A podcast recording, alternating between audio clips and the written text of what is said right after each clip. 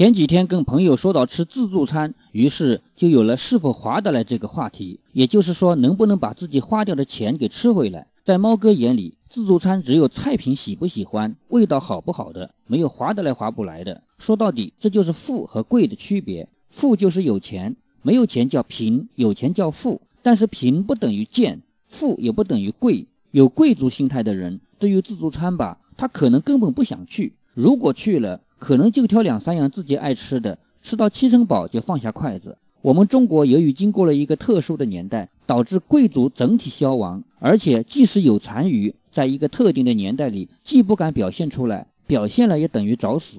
后来的这几十年，大家都富起来了，但是没能出现贵气，所以造成了现在全社会在攀比金钱。说到底，攀比就是富而不贵的表现。如果你看到富在金银首饰和言语交谈上，那一定是富而不贵的。